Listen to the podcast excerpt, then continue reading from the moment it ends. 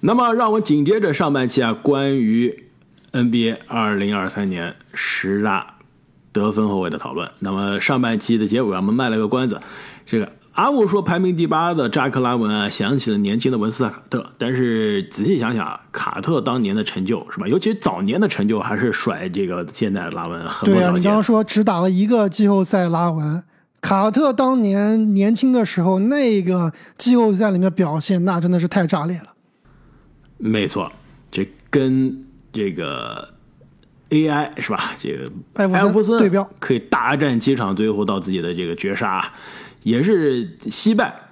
但你想想，那个季后赛也是挺有意思啊！你真正最终跟艾弗森会师东决的是谁啊？就是雷亚伦，是不是非常的巧合啊？那这个安慰说啊，这第八的人像卡特啊，第七的人有可能就是。雷阿伦的这种风格啊，简单实用啊，三分精准，这个团队的这个冠军拼图，那是谁呢？那就是来自阿木非常关注的球队啊，孟菲斯灰熊的后卫戴斯蒙德·贝恩。现在聊到了唯一一个球队老大，你这么确定吗？是的呀，这个乔丹普尔不见得是球队老大，但是下赛季球队老大肯定是戴斯蒙德·贝恩呀。为什么不是？首先，为什么不是莫兰特？莫兰特禁赛了呀，二十五场打不了。那你说那二十五场前二十五场的老大是吧？那为什么不是 J J J 呢？J J J 毕竟是内线嘛，对吧？他是不占球权、输出不持球的，所以真正指挥大局的还得是贝恩。没错啊，这个贝恩上赛季呢，场均是二十一点五分、五个篮板、四点四个助攻。命中率啊也是非常的高效，呃，这百分之四十七点九的投篮，百分之四十点八的三分，百分之八十八点三的罚球，那基本上是可以说是二号位上这种，说他是三 D 是不是有些小瞧他了？但他其实就是以三 D 为基准往上走的，他的基底是个三 D，就是这么换换句话说就是。地板很高，对吧？你再差也是个非常实用扎实的三 D，你再往上有可能就有所突破了。对，一个会运球的克雷汤普森了，就是，而且还有一定的策动。这每次无莫雄的时候啊，这哥们的策动其实还真的让挺亮眼的。是的，没错，这可以说是下赛季啊，莫兰特不在的时候，他这个上位的机会就来了。有一手就一流的三分，非常不错的防守，还有一些这策动处理球也是对。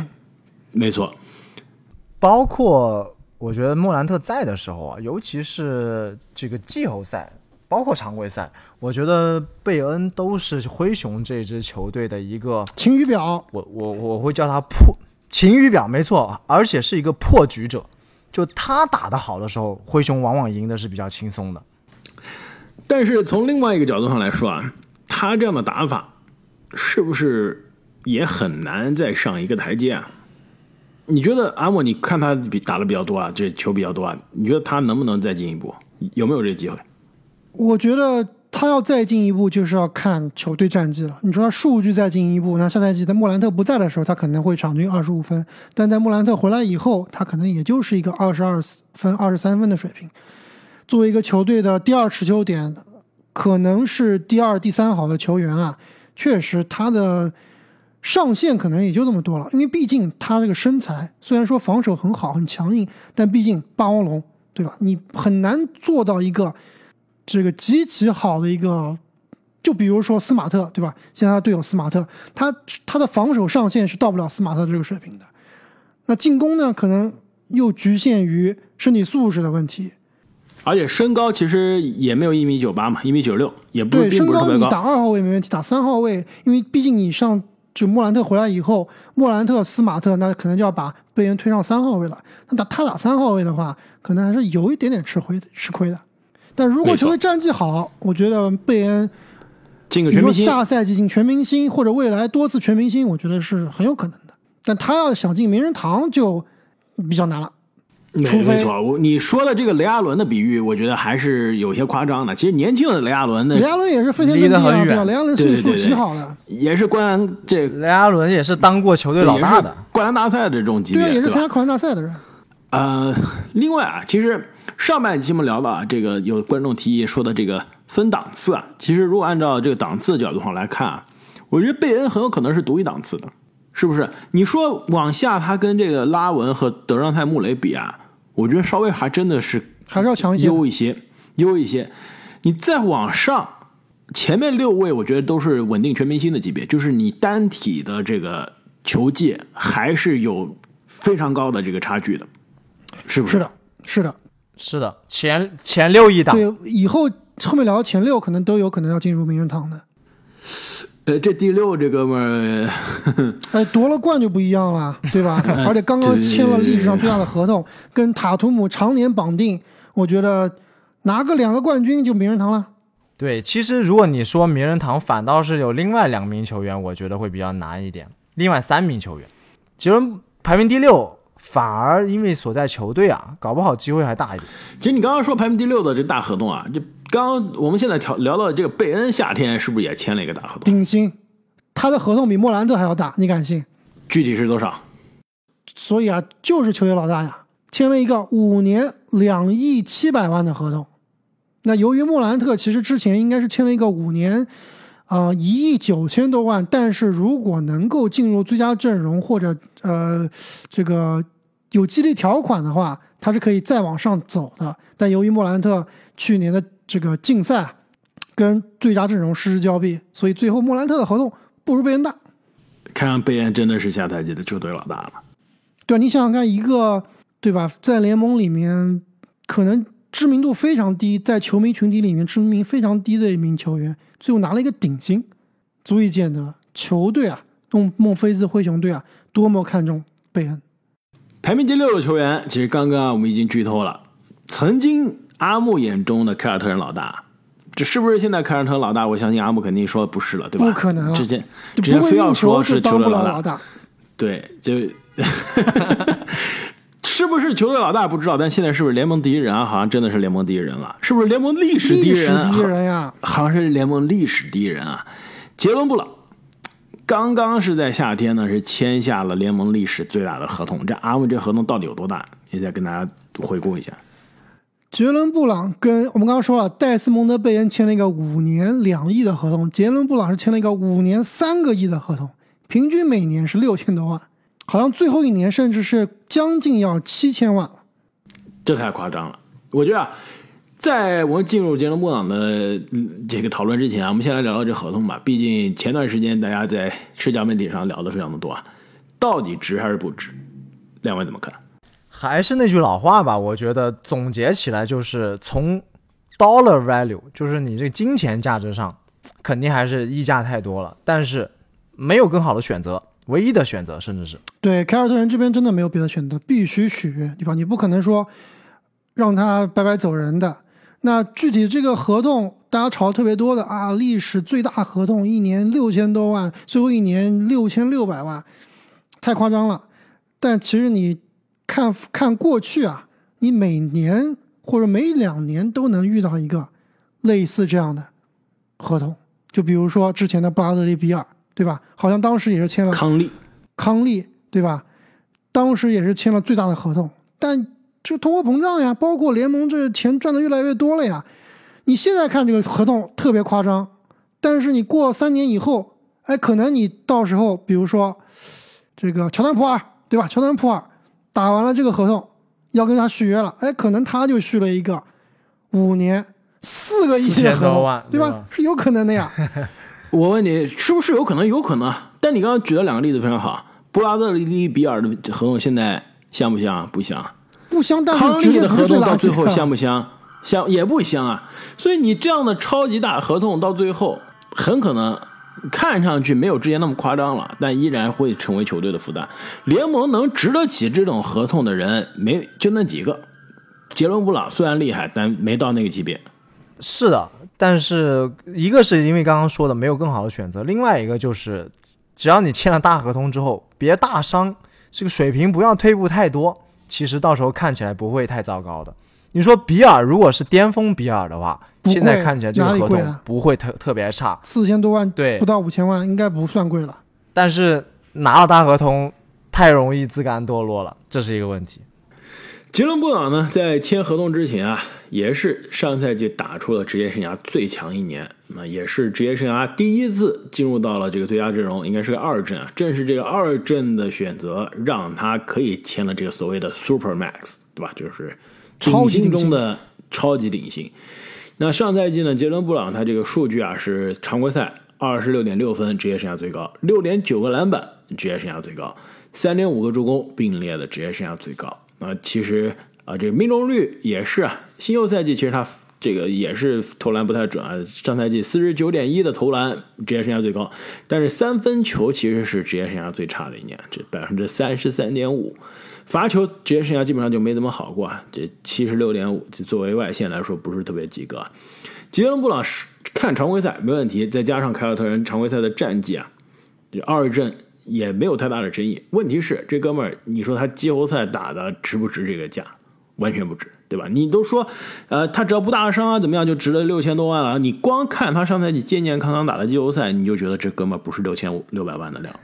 季季后赛可能值三分之一。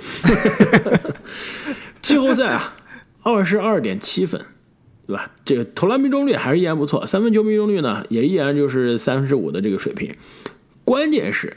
这个我们刚刚说了，失误是实在太多了，对吧？不过失误助攻比基本上一比一，是吧？这有点可怕。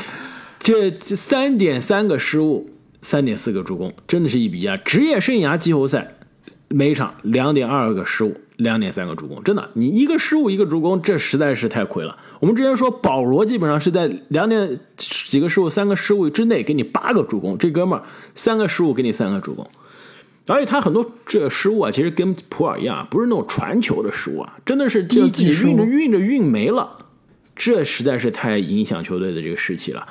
而且呢，季后赛这个塔图姆第七场对吧，打热火受伤，这真的是杰伦布朗历史职业生涯最好最好最好的机会啊！你夏天就要续大合同了，对吧？现在球队真正的老大受伤了，又是抢七，前一场。怀特骑兵这创造了历史级的绝杀，硬生生是把零比三落后扳成了三比三。你现在第七场主场，哇，你自己接管了，最后赢下比赛。你夏天你就是签七千万的合同，大家都值，是不是？结果呢，第七场打成什么样？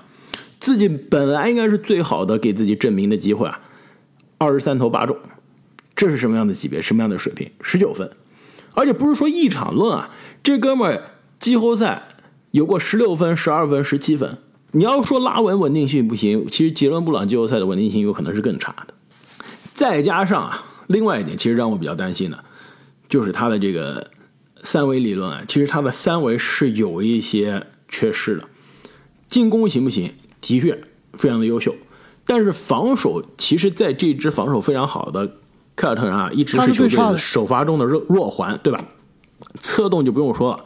应该是前六中最差的，甚至你要让他跟贝恩啊、拉文啊，甚至德章泰、布雷比啊，我觉得都不一定不行，都在这几个人中排，对吧？可能跟所以你这三维三维不行，运球不行，季后赛拉胯，如何值六千六百万？怎么回事？怎么排到这儿？是不是也是因为占了凯尔特人的坑呀？你把这个位置换给刚刚我们聊到的穆雷，穆雷可能不行。哎，你这就这我跟你说，这就有趣的来了。你要说穆雷跟塔图姆搭档，是不是比杰伦布朗跟塔图姆搭档更合适？我觉得百分之百更合适。嗯，我不同意，我觉得还是杰伦更好一些，身材优势还是很明显。杰伦比穆雷高多少啊？真的没有太多吧？杰伦布朗一米九八，一百零一公斤，德章泰·穆雷一米九三。啊，其实还差了差了一个头，一个头不到，半个头了。你看那个 size，大十一公斤，大整整一圈呢。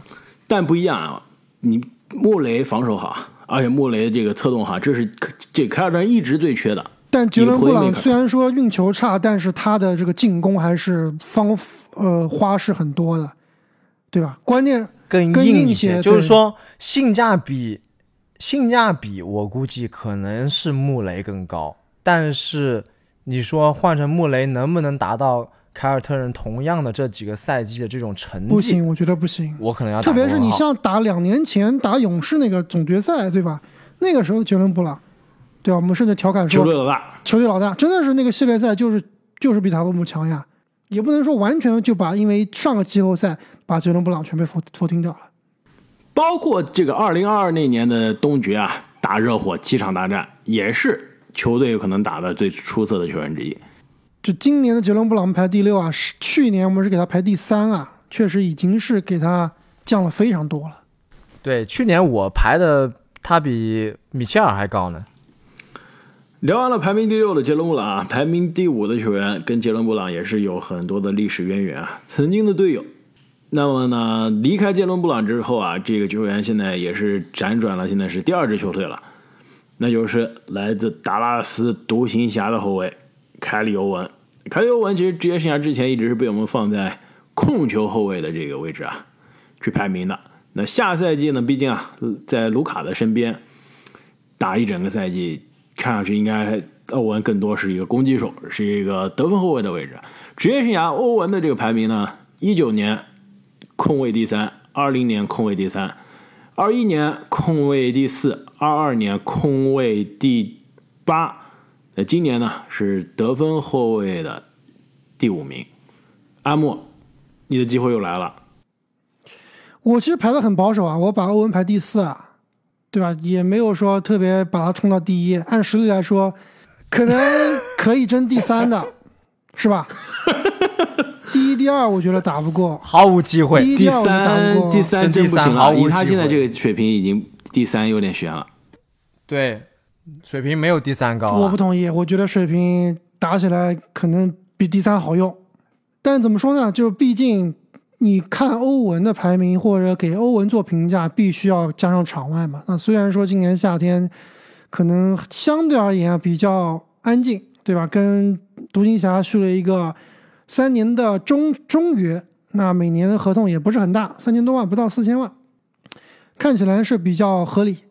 而且从这个今年夏天整个独行侠引援来看，还是比去年有所增强。加上卢卡东契奇今年夏天的减肥，总体来看，下赛季的这个独行侠应该是很有竞争力的。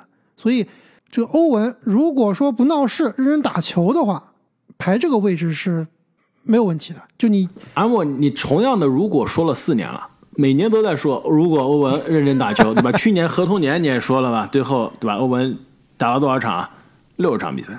我觉得欧文在我这里是这样子，就是，嗯、强不强呢？很强。但是我引用我看过一个网友说的，就是一个以得分见长、得分闻名的球员，他的场均得分或者是他单场的最高分，从来没有闪耀众星，就从来没有说鹤立鸡群过。就唯一值得吹的一个赛季，就是在篮网的时候有一个这个三项命中率效率极高的一个赛季。那但是最后啊，也是没有能走到，也要也是没有能呃站到最后，对吧？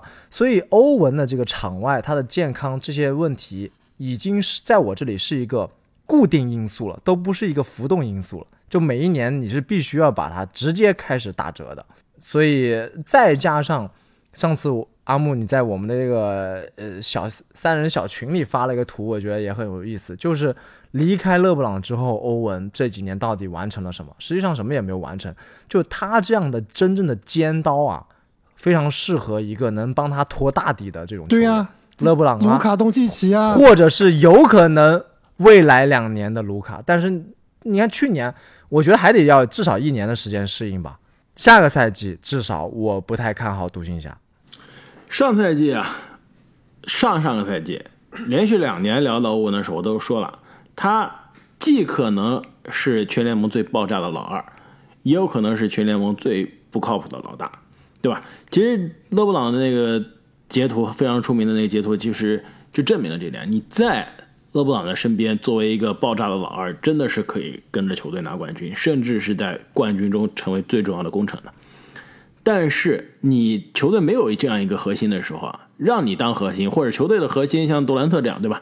有点这个放养的姿态的话，那欧文真的是没有办法专心打球的。你不仅是需要有卢卡这样场上打球的老大哥兜底，你还需要，你更衣室有个老大老老大哥镇得住场子的人兜底。卢卡现在能不能做到？场上绝对能做到，场下能不能镇住欧文啊？不可能。所以你其实真的放眼全联盟，真的只有勒布朗能有这个实力，有这个地位，我去争。我觉得现在的勒布朗也镇不住场外的欧文了，镇不住了。欧文现在谁也谁也镇不住，谁也镇不住了，真的。对，其实真的，我现在对于欧文下赛季或者说未来几年的这个场外的因素啊，我觉得我还是不是很乐观的。就虽然说他今年夏天好像没有跟谁吵架啊，或者说没有怎么样，但是关注他的社交媒体整天发的东西还是神神叨叨的，是吧？还是觉得他的世界跟我们的世界不是一个平行的世界，不太不太一样，对。但是有一点，其实我想说的就是，刚刚正经提到，我给你们发的这个图啊，就是过去可能离开勒布朗了这五到八年，欧文好像什么事情都没做成。但我真正想要给你们看的是欧文对于那一条推特下面自己的回复。正经，你说的是对于那条 X 下面的回复？对，对于那条 X 下面的回复，这这也是这个推特改名叫 X 了，也是非常不习惯，也不知道马马马斯克到底在。我觉得马斯克就是商界欧文，真的，我现在越来越觉得像了，对，已经也是放飞自我了，完全感觉不是活在同一个世界的人。那其实欧文他自己在底下的回复就是说，通这个给这个呃他过去离开勒布朗几年的履历非常差的一个回复就是。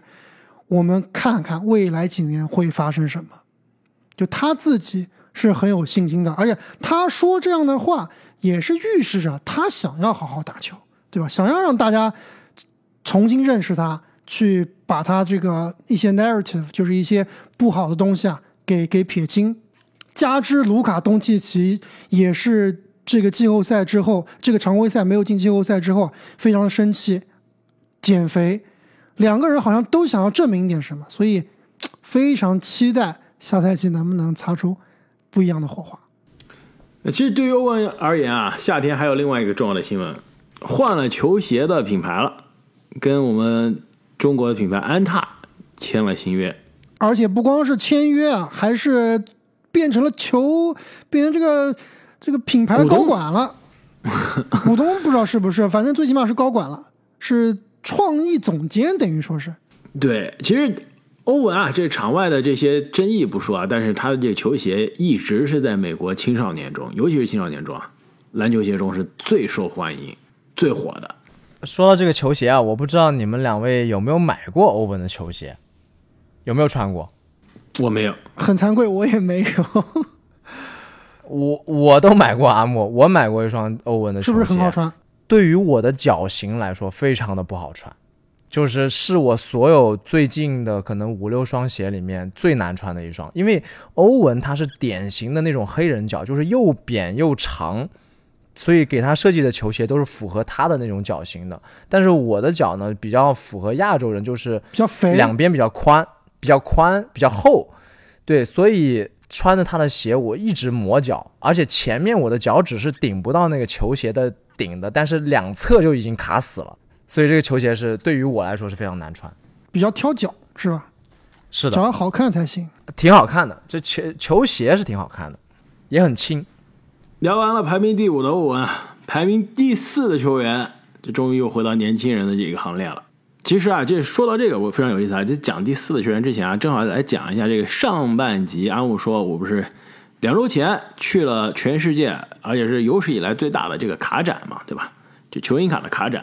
其实我每年都去，就自从应该是二零一六年开始，然后疫情中有一年是二零二零是没有办啊，就是只要办了，每年都去，而且每年都是去基本上一整周啊。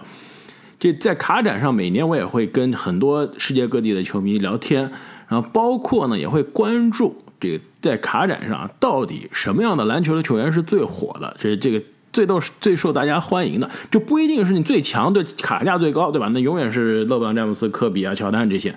但是我要看是哪些人现在是大家问的最多的、最最感兴趣的。你看一眼这些小孩，这个青少年穿的球衣最多的。橄榄球，首先说橄榄球、棒球啊，橄榄球今年你们猜是谁？就我我我我在那儿对吧？展台，大家问的最多的橄榄球的球员，不是小马哥，不是小马哥，对，最强肯定是小马哥。对吧？但是大家最感兴趣、最最想买的，你猜是谁？Bro，是不是？并不是，不是啊 Borrow，因为你卡展那个时候受伤了，卡展那那不是这训练不是被担架抬出去嘛？而且也不是 Borrow，这受伤之前也不是 Borrow，是去年的超晚进了超晚的明星后卫 Borrow 同一届的杰伦 Hurts。哎，这个很奇怪啊，因为他其实是一个不是典不典型的美国的呃四分卫的这种打法，而且也是个黑人球员。没错，但是呢，大家是真的是问他卡的人最多的，应该是橄榄球中啊最火的人之一。啊、棒球嗯最火的没办法，大谷翔平也正好不用说了对，这这这这这，因为赛季中嘛，对吧？这个都大家想要的也是最强的人，没办法。篮球你们猜一下是谁？没有之一，不会是华子吧？应该就是华子了，应该是华子。就是排名第四的人安东尼奥的华子。我坐那儿一整个星期，问你有没有华子卡的，就篮球的，问篮球问有你有没有华子的人是最多的，而且全场啊，我看了不下五个人穿着安东尼埃德华兹的球衣，而且当时其实也跟他这个会场有关，因为这个对，因为他离那个明尼苏达比较近。呃，在芝加哥其实也也不是特别近，算也算同一个区域三四个小时、四五小时的这个车程。呃，周日华子的确是参加了这个会展的这个签名啊，但是在周日之前，这周三、周四周五、周六每天都能看到有小朋友穿华子的球衣，就想起来，其实我两年前录节目的时候，当时就说了，那是二零二一年嘛，突然一下穿亚历山大 SGA 的球衣的这个小孩越来越多了。去年其实是莫兰特，就很明显，所有人都想要莫兰特的球星卡。今年就是所有人都想要爱德华兹的球星卡。大泡沫呀，开花，是不是大泡沫？看看莫兰特 怎么样？但你再看看 SGA 是不是，哎，人气上来之后，现在实力也上来了。球技也是见长啊。，对，所以啊，回到我们排名第四的球员啊，来自明尼苏达森林狼队的安东尼·爱德华兹。其实华子啊，上赛季首先常规赛数据非常的全面，对吧？二十四点六分，五点八个篮板，四点四个助攻。更关键是我们今天聊到的所有球员中最多的一点六个抢断。到了季后赛啊，这哥们儿真的跟我们之前聊的这种杰伦布朗啊，这个拉文啊，完全不一样。这哥们儿职业生涯打了两次，连续两年的季后赛，从来不怯场，而且真的是属于那种大心脏，而且是表演欲、啊、表现欲极强，越到季后赛越强。战斗欲这哥们儿望非常强。季后赛场均三十一点六分，五个篮板，五点二个助攻，百分之四十八点二的投篮命中率，而且职业生涯两年加在一起的这个季后赛场均是二十八点一分。虽然年轻，对吧？上赛季打完二十一岁，现在应该还没到二十二岁。呃，我们节目播出的时候刚过二十二岁的生日啊，就已经在季后赛是这样大心脏的表现了。这布鲁斯·布朗最近在播客上接受采访啊，说了，季后赛打到最后拿到总冠军，一路走来啊，最强的抵抗是第一轮面对华子打森林狼。而且他还有还说了一句话，你没有听到？他说，在上个赛季，他所有的防守的球员里面，有两个球员他认为是最难防的，一个就是爱德华兹。你猜还有一个是谁？是季后赛对手吗？是不是季后赛就是他说整个说上个赛季他的对位里面，他觉得谁是联盟里最难防的球员，难道是排名第一的球员？就是排名第一的球员。跟我想的一样。有意思。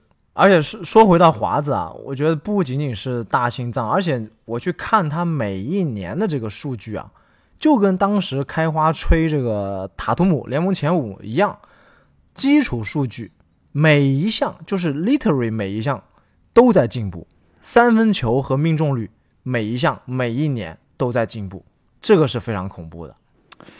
而且，其实爱德华兹最让我欣慰、最让我觉得可怕，未来真的有可能成为超巨，甚至是接管联盟这个脸面的球员的。第一得分后卫，第一得分后卫可能都小瞧了，有可能是真的是未来顶替莫兰特成为球球这个联盟脸 脸面的那个 潜质。完了完了完了！就是他的防守，我觉得他的防守是今天我们聊到所有球员里面最强的，没有之一。呃呃，我觉得德章泰不能更强说最强，就是压迫性，就我觉得不到能说季最强后打到季后赛里面，我觉得他这样的防守是最可怕的。第一名他的防守，防守还是硬。件是，对我觉得第一名和嗯、第一名这不行，我觉得个第一名不如穆雷不如他。都很强。第一名的防守压迫性没有没有爱德华兹强。但是爱德华兹毕竟经验不足，就是说未来有没有可能最强，很有可能，毕竟他的硬件条件是很很厉害的。你们还别忘了，这个当时打灰熊，最后这个冒失的抢断造成莫兰特的绝杀，对吧？对硬件很强，对但是经验和技巧有待提高但。他年轻呀，对吧？你第一名的球员都已经二十五六、二十七八岁了，那肯肯定不一样。爱德华兹才什么时候二第二名，没有十七八岁？你给人家加加到二十七八岁啊，第一名才二十五岁。第一名二十五岁，不是，就是刚刚这你说的没错啊，就是他这个硬件太强了。你说第一名可能经验、防守技巧更好，但是第一名能防詹姆斯吗？他防不了。安东尼·爱德华兹可以防詹姆斯，是不是这个道理？嗯可以从一号位防到但四号位是华子没有第一名高啊，第一名其实是比华子高的。华子比第一名壮，但第一名的手长脚长，再加身高是是更加优秀的。我觉得各有利弊，但是但我同意你的观点，就是华子防守的这个凶狠，侵略性更强。侵略性更强，而且你别忘了，去年三十天三十队，我当时说了一个大胆预测啊，因为夏天我听说华子下赛季目标是要拿抢断王是吧？要这个场均两个抢断，所以当时我说了，下赛季有可能防守进步最大的球员就是华子。果然，我们看到了，首先一点六个抢断职业生涯最高，也是我们今天聊到所有人中最多。另外，就真的是在抢断之外啊，防守的压迫性、侵略性上去了。这也是为什么之前我们聊到华子的时候啊，都是把他可能是放在拉文那一档的，就觉得他是这种单位的，得分很强，对吧？同样的十二个字能用到他身上，得分爆炸，打法华丽，飞天遁地，其他没了。但是现在的华子啊不一样了，首先防守已经上去了，已经已经是甩开拉文那个档次很多了。另外啊，其实他的策动啊是有进步的。去年三十天三十队，包括十大得分后卫啊，聊到华子我都说啊，下赛季森林狼有可能他是最靠谱的外线持球发起进攻的人了，所以他这个策动必须练出来。那其实上赛季我们是隐隐约约已经能看到未来这个可以基本上每年二十五加五加五的这个全能的华子了。下赛季我相信啊，延续他这个上赛季的进步的轨迹，依然是有发展的空间的。但你说他下赛季能不能有这个需要提升的短板，对吧？有没有有个问题呢？其实也有，对吧？首先，这哥们儿出手太不合理了，因为我我们三人中，我森林狼的球是看的最多的，对吧？而且我最近也是因为杰德麦克丹尼尔斯的原因啊，这结识了很多明尼苏达的土著，是吧？在球星卡的卡展当天，也是跟这个四五个森林狼的球迷一起啊、这个聚了聚，聊了聊，也听了一下他们对于华子的这个观点啊。大家都觉得，就是华子未来是不是能成为联盟的连麦，绝对有可能。但是他的打法是有需要改变的地方太多了。第一，出手不合理，对吧？我们经常看到他这种打法很飘的这种莫名其妙的后撤步三分，就不需要后撤步的时候，你非要搞那种干巴后撤步，然后你到了空位定点投呢又投不进，这是打球打球这个不合理。他准的时候这些球所有神仙球都能进，这不准的时候呢，这种寒冰射手的机会，呃，寒冰射手的这个这个场次啊，也是相对比较多。第二，我们要说杰伦布朗是失误机器啊，这哥们其实失误也很多，三点三个失误，应该啊，我没记错是全联盟上赛季这个总共赛季失误应该是联盟数一数二的。这整个赛季所有的失误加在一起，就是你助攻也不多啊，每场助攻四点四个，你总助攻总失误数能在联盟排到前几，就是你失误的控制也必须需要增加。另外一点就是下赛季，如果他能提升，我觉得他有可能能进入到联盟一线的得分档次，就是他的这个场均的罚球，他上罚球线跟他的这个身体素质啊，跟他这种个人暴扣的印象不成正比。场均罚球的次数实在太少，每一场啊只罚五点三次篮。这点啊，你不准查，你猜一下普尔上赛季每一场上罚球线几次？他是首先上场时间就比华子少很多啊，华子是三十六分钟，他是三十分钟，而且这个普尔是基本上打了半个赛季的第六人嘛。我感觉普尔真的上罚球线也不多，也不多四点四点五个吧。普尔五点一，华子五点三，你说华子这样的上罚球线的次数能接受吗？完全接受不了。确实，五点三个对于他这样的身材还是太少了。另外，最后我补充一个他可以进步的地方，就是他的这个打无球。就他怎么和队友融合在一起。很多时候不知道是因为森林狼他本身的这个内线的问题啊，还是说教练安排的问题。一旦球不在爱德华兹的手上啊，他有的时候会走神儿，也会有一点手足无措。所以他这个无球问题也是解决他怎么样跻身更强一档的得分后卫的一个关键因素。其实说来说去，最大的问题还是身在森林狼，这就是一个最大最大的劣势。就这样一个球队，对吧？哪怕你把唐斯交易走了，我觉得以他这个球队文化，以他这个呃管理层的操作水平啊，我是挺不看好安东尼亚的华兹未来能够在季后赛走多远的。那可能是能够常年进季后赛，但是竞争力啊，可能真的很有限。你别说，森林狼还是出过一个联盟脸面的，有机会。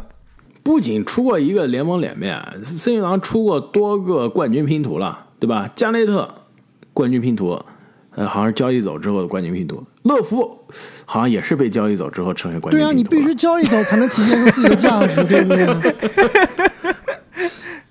但是没办法，华子啊，但是啊，从另外一个角度上来说，刚不说到防守，其实华子再加杰登·麦克丹尼尔斯，再加里凯尔，再加戈贝尔，再加康利啊，这这支球队的防守真的是不错的，是不是？如果就把唐斯放在一边，如果是这个首发五虎的话，这个防守的这个无短板性，可能放在联盟应该是数一数二吧。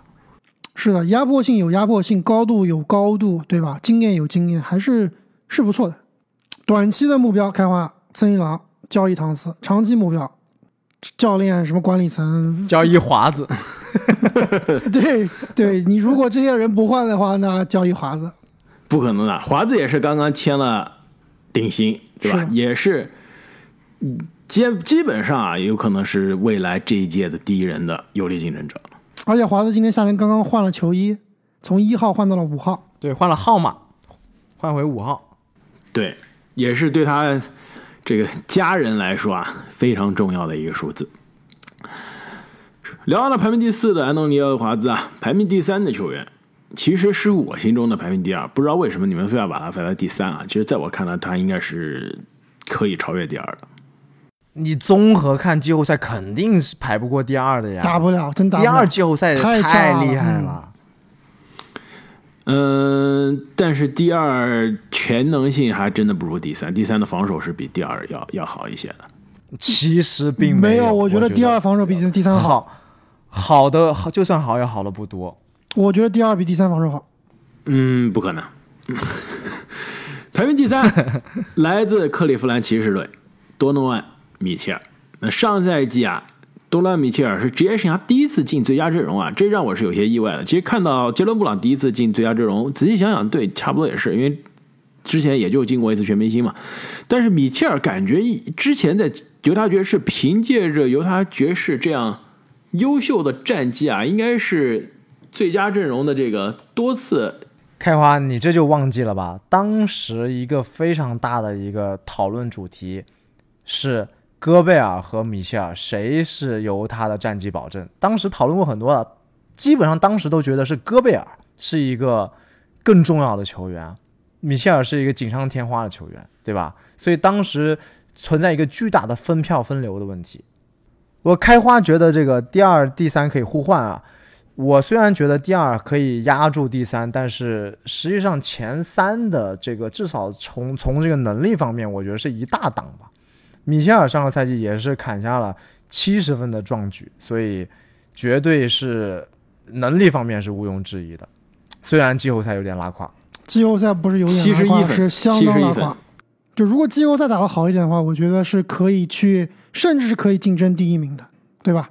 季后赛太让人失望了。看常规赛啊，米切尔应该是这三个人中的第二名，毫无疑问，对吧？你毕竟你是最佳阵容嘛，第二阵二阵，对吧？而且常规赛七十一分的神作也是上赛季全联盟的亮点。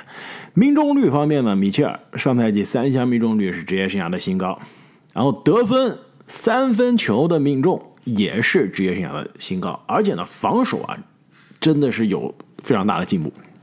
之前我觉得他已经经历过在犹他爵士防守被高估，对吧？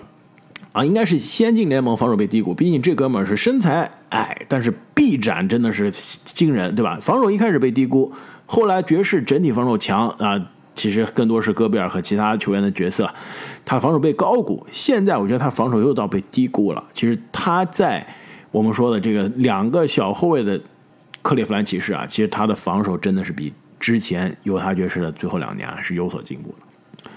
另外呢，下赛季啊，其实克利夫兰骑士在我看来是东部非常有力的前四甚至前三的竞这个争夺者。前三中，七六人我觉得很有可能是要调出这个东部竞争者的行列啊，这个位置有可能就是骑士去补上了。夏天骑士的操作在我看来是非常的合理的，补强了他们需要补强的三号位的位置，而而且呢。整个球队的核心都非常的年轻，无论是米切尔、加兰，还是莫布利和阿伦啊，都是在冉冉升起的年纪，很有可能下赛季啊，米切尔继续在最佳阵容、全明星，甚至啊，如果球队战绩好，能进入到 MVP 的讨论。但是呢，上赛季的这个季后赛的确是影响他的排名的非常重要的一点啊。这个季后赛首先一轮游输给了尼克斯，这就让人有些接受不了，太丢人了。自己的这个命中率三分球不到百分之三十的命中率，对吧？百分之二十三。我想了一下，这哥们儿之前不是很强嘛？职业生涯早年这都是季后赛三十几分是吧？场均。然后再看了一下，好像前一年季后赛就已经不太行了。这前一轮前一年也是一轮游，对吧？输给了独行侠。那一年的季后赛，场均二十五分，命中率呢百分之三十九点八，三分球百分之二十的命中率。所以这个曾经啊联盟季后赛的大神，现在这两年季后赛的拉胯，不知道是为什么。我觉得可能跟他的身体素质没有当年那么炸有一定关系啊，就可能是弹跳没有那么高了，速度没有那么快了，而且特别吃手感。之前也是。对吧？场均三十分，那个季后赛也是三分球奇准无比，三分球百分之五十的命中率。那这个基本上是吃饺子吧？谁谁季后赛场均五十的命中率都是吃饺子。另外，我觉得跟这个对位也有关系。他表现比较好的，我记得有一年是掘金嘛，掘金不擅长防后卫。呃，然后近两年独行侠当年的这个外线防守和轮转是非常有压迫感的。然后尼克斯的外线防守也非常厉害。而且这两年啊，他都遇上了应该职业生涯最讨厌的对位了，杰伦布朗森。两年季后赛一轮游都是被布朗森赶回家的。哎，你别说，还真是，是不是他比较怕这种速度、脚步又快，然后又壮的人？我觉得总体来说，这些个头比较小的后卫啊，都比较怕那种又矮又壮的那种，对吧？就类就比如说像库里。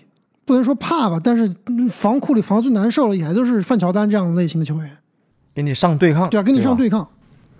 那么聊完了排名第三的多诺万·米切尔，啊排名第二的球员，职业生涯也是有过七十加的神作啊，那就是来自菲尼克斯太阳队的后卫德文·布克。那么布克呢，上赛季啊是场均二十七点八分，得分是职业生涯的最高，然后四点五个篮板，五点五个助攻。那更关键的是呢。球队在赛季一半是交易来了杜兰特，其实按道理啊，交易来杜兰特这样的使用率大神之后啊，这个你肯定会期待布克的这个得分啊，这个球权啊下降。但事实上，杜兰特来了之后啊，那不降不降反升，对这个效率其实更高了。更关键是啊，到了季后赛，这布克的数据真的是实在是太可怕了。季后赛是场均三十四分、五个篮板、七个助攻啊，命中率。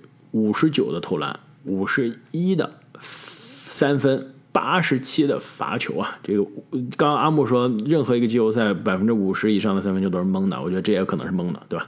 但是不得不说，不是蒙的，是是手感好，吃饺子啊，手感好，手感好。但是不得不说啊，这季后赛的布克啊，真的是让人眼前一亮。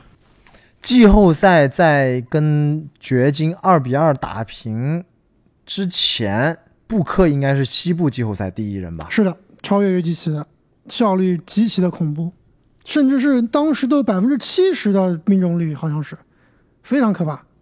那么下赛季啊，没有了保罗，来了比尔啊，这布克的角色到底会不会有影响？其实我们觉得可以讨论一下，为什么？首先我们说一下啊，这大家听到现在，甚至比尔不在这儿，为什么？阿布，你要不跟大家解释一下，为什么没把比尔放在得分后卫？对，其实我们最开始统计的时候也是把比尔放进来了，而且当时放进比尔的时候，他的排名也也不是很理想，可能也就边勉勉强强能够进前十五。但最新的消息好像是说，下赛季比尔呢要打一号位，布克还是打二号位，所以我们就把布拉德利·比尔放到了我们的啊、这个组织后卫的排名里面。其实啊，我跟你说啊，虽然我是按照你这个来排的，但我不是特别同意。与其是让比尔去打主控啊，布克更应该打主控。太阳曾经是试过这种之前说的说法叫做 point booker，就是布克打主控的这种打法的。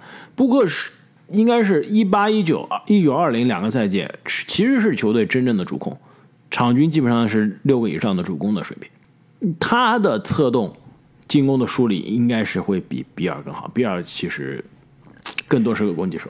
对，你要说两个人谁的策动更好，组织更好，其实不好说吧，可能还真的是布克更胜一筹。但是你要真正想到这个球队的建队思路，真正最大化这个球队最好的，可能是这个球队最好的球员，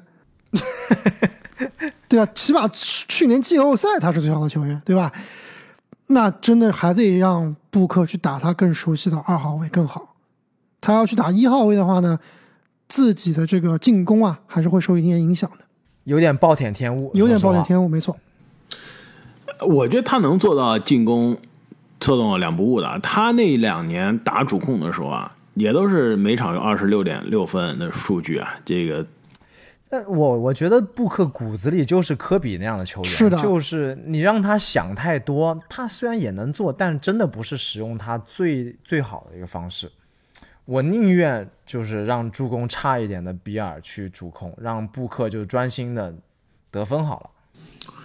但是这个谁主控谁策动这个问题其实并不是最大的，影响下赛季太阳最重要的原因啊，其实还是球队的防守。这球队的外线防守啊，很有可能比独行侠还要差，对吧？我们说独行侠这外线防守现在很缺人啊，看看这支太阳，你说外线防守差不差？我觉得很有可能是非常的差。呃，不好说吧。其实独行，其实太阳的防守，就就是差呀，阿木。对，相比进攻来说肯定是差的。但是你真正你算下来的话，把保罗换成比尔，那以年迈的保罗跟比尔比，我觉得还真不见得谁防得更好。布克，我刚刚说了，在我眼里，布克的防守是非常进步非常大的，甚至是我觉得有些时候比米切尔更好用的。毕竟你身材在这个地方。杜兰特防守肯定不用说，非常好的一个防守者。加上今年夏天，其实太阳也是联盟里面操作最多、引援可能最优秀的一个球队啊。下赛季我觉得太阳的问题真的不大，就常规赛来说啊，防守我觉得不会有很大的压力。那季后赛，特别是碰到对位，如果再遇上掘金，嗯，可能依然是打不过，是吧？很难搞，掘金可能是真的是太阳最怕的这种类型了。聊完了排名第二的德文布克啊，其实布克是上赛季的得分后卫的排名第一，那仅仅一年的第一，现在第一的位置就要让出去了，那就是来自俄克拉荷马城雷霆队的后卫 SGA 亚历山大。亚历山大可以说应该是我自《灌篮高手》开播以来的这个宝藏男孩了。这之前这第一次第一年我们做十大的时候，控球后卫的时候，得分后卫的时候是没把他放进来，但是当时十大爆发球员是把他放的非常靠前。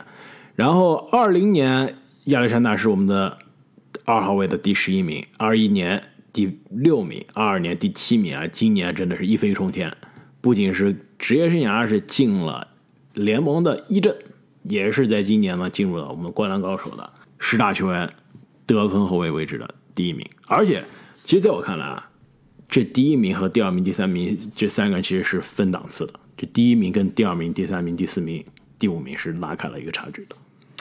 我觉得不好说。开花，你当年把他当宝藏男孩的时候，有没有想到他能达到这个高度啊？说实话，我有一点没想到。我觉得我也没想到，如果想到的话，我当时买了那么多球星卡，现在就不会对吧？没有了是吧 就不会就不会在过去两年中陆陆续续卖掉了。没想到，真的没想到，但是真的是有一些惊喜，而且真的是上赛季的他这个飞跃啊，完全是达到了另外一个档次。上赛季去年夏天我们聊到 SGA 的时候啊，当时我说了，他是我们聊到所有人中三维应该是最丰满的，对吧？现在来看肯定是了，但上赛季我们对他最最大的质疑，对吧？第一，是不是能带队进季后赛？是不是能符合球队的这个建队的时间线啊？是不是能打这个赢球的比赛？现在看来，我觉得这些问题都解决了，是吧？全明星不用说了，现在都是一阵了，一下子一一一从一次全明星都没到，现在到现在的联盟可能是超巨的级别了，对吧？然后球队的这个阵容经过几年的这个淘宝和历练，下赛季从拉斯维加斯的角度上来说啊，是进季后赛的概率是比错失季后赛的概率更大的。是的就，我觉得也是拉。斯维加斯预期雷霆下赛季是场这个胜场啊四十五场，这就是应该季后赛水超过，是不是超过森林狼？好像差不多。在我这里，我觉得是机会比森林狼更大的。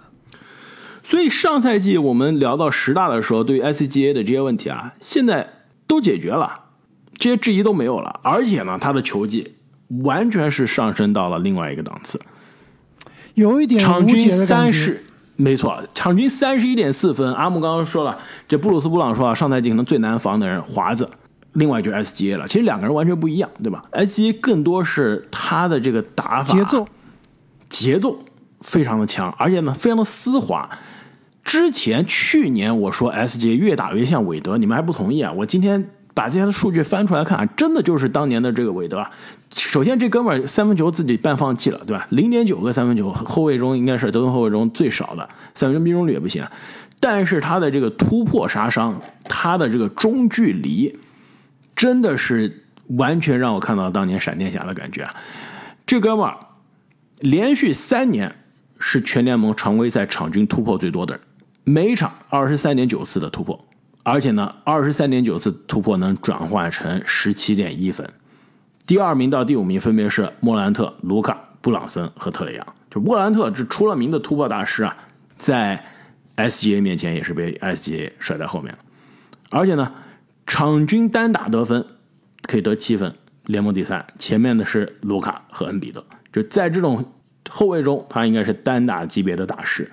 更关键啊，上赛季他的球技增长，也是我之前看华子让我觉得华子完全是有进步空间的地方，就是他的上罚球，每场能上罚球线十点九次啊，联盟第三，这就是恩比德的级别了。你作为一个后卫，能有中锋的上罚球线就造罚球的能力，这是非常可贵的。所以这么一看来，真的就是当年韦德的这种感觉，对吧？无限的突破，这个造杀伤、造罚球、中距离，再加上韦德级别的后卫级的封盖，对吧？你作为后卫，场均一点六个抢断，再加一个以上的封盖，我觉得 SGA 是一个球商非常高的球员，就是像刚刚开花说的，造罚球、突破，对吧？他其实是把他的很不错的身体天赋，他可能不是历史最强那一档的身体天赋，没有华子强，但是他开发程度绝对是最高的。就他们已经把他自己的这种身高臂展利用到极限了，也不是说极限，就是开发的程度非常的高，完全是利用了自己的优势。没错啊，而且夏天呢又有机会继续练球了，对吧？阿木，这个篮球世界杯马上开始了，加拿大队是不是加拿大让有总冠军些看上去非常的吓人啊？SGA 领先，威金斯、迪隆布鲁克威金斯斯、阿杰巴雷特，阿杰巴雷特。全力打还真不好说，对吧？看美国队出什么人了。美国队人都已经出来了呀，最强就是华子呀。对啊，而且就是美国队这个多用心了。所以从这个角度上来说，是不是 SGA 将会是本届篮球世界杯的北美第一人啊？对啊，这样看肯定是第一人了。但我觉得说这么多啊，其实 SGA 还是有他的短板，就刚刚开花也说了，三分球放弃了，对吧？你真能像韦德一样，因为韦德基本上也是三分球放弃了，就是不准嘛。但韦德那种天赋，我觉得还是要比 SGA 强很多的。而且韦德韦德就属于历史级的天赋。对啊，历史级别的天赋，对吧？我可以放弃三分球，我就是硬靠我的身体天赋、我的脚步、我的手感来打你。那另外一点就是，我们把他排这么高啊，排到德文布克、米切尔之前，那毕竟 SG 到现在为止打的有意义的比赛比较少，而且真正打的有意义的比赛打的都不好，对吧？就打过去的打过的两年季后赛，虽然说是当年这第一年就基本不用算了，就是新秀赛季，年新秀。哎，不用算了。我这里印象比较深刻，就是跟火箭那个那，打火箭，哎，打火箭那个那个系列赛，我觉得 SGA 在那个系列赛里面的表现，当然当时他跟现在看肯定不是同一个球员了，但当时在我看来是水平是很有限的，哎，不是也不是不及格吧，就比较稚嫩，就在保罗面前，那肯定跟保罗差距还是很大的。呃，在施罗德面前他都不敢出手，都把球交给施罗德了。对，那到现在为止，雷霆之后再也没有进过季后赛，可能打到最有意义的就是一些外卡赛什么的。那真正碰到季后赛的强度，真正遇到真正强队跟你的对抗，他到底是什么成色？我们现在不知道，是不是？你布克、你米切尔都之前都证明过自己了，我是可以打硬仗的。你再往后的这个，包括爱德华兹也证明过自己了，我打掘金，我打之前的灰熊，我都是很强的，对吧？再往后，凯里欧文五总冠军，再往后，杰伦布朗总决赛，你 SG 比起这些球员来说，你的季后赛的履呃履历啊，几乎是为零的。所以这一点也是我们说不能把他捧得太高，因为毕竟还没有在季后赛证明过自己。没错，这点还是非常同意的。毕竟我们还是给了上个赛季一阵非常大的权重，但真正你要说下个赛季，如果你雷霆还是不进季后赛，我觉得 SGA 没有办法再在第一这个位置待下去。没错啊，所以三十天三十队的雷霆啊，我非常的期待。其实从账面的实力上来看，这支年轻球队完全是有冲击季后赛的实力了。上赛季已经是打到附加赛的这个水平了，基本上是季后赛的边缘啊。下赛季切特回归之后，这支年轻的球队真的有可能是西部啊非常强的一个黑马。那么聊到这里，我们本期《灌篮高手2023》的十大得分后卫就聊完了。那按照惯例，正经要不要再跟大家来介绍一下我们前十的球员？排名第一，SGA 亚历山大；排名第二，德文布克；排名第三，多诺万米切尔；排名第四，安东尼爱德华兹；排名第五，凯里欧文；排名第六，杰伦布朗；排名第七，戴斯蒙德贝恩；排名第八，扎克拉文；排名第九，德章泰穆雷；排名第十，泰勒西马克西。那么节目的最后，也是再次提醒大家，如果喜欢我们的节目，欢迎大家在喜马拉雅的平台上给我们打上一个五星的好评，并且呢，这是在我们十大控球后卫的最后一期节目之前啊，任何打上五星好评的朋友都可以有机会参与我们的幸运抽奖。那阿木呢将会给抽中的幸运听众送上杜兰特的绝版球衣。那么也是非常非常非常感谢啊各位听众朋友们的支持，也欢迎大家把我们的节目分享给身边同样喜欢篮球的朋友们。我们十大控球后卫的节目很快就会给大家带来了，我们下期再见。再见。再见。